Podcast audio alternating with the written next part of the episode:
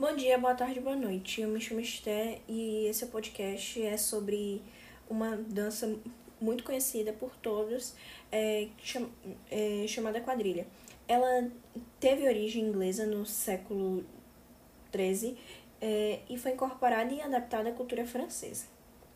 É, ela chegou a Portugal e, e tornou-se popular.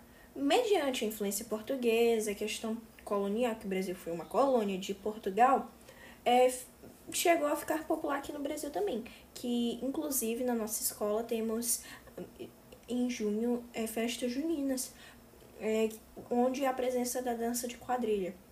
É, é, a, algumas características desse estilo de dança é a dança em pares, é, é, um, é uma dança marcada e animada, é, os passos eles são coletivos, é, não, não é só um par, é, geralmente são várias pessoas dançando. É, roupa caipira, é, é, roupas que remetem à cultura caipira e a música também remete à cultura caipira.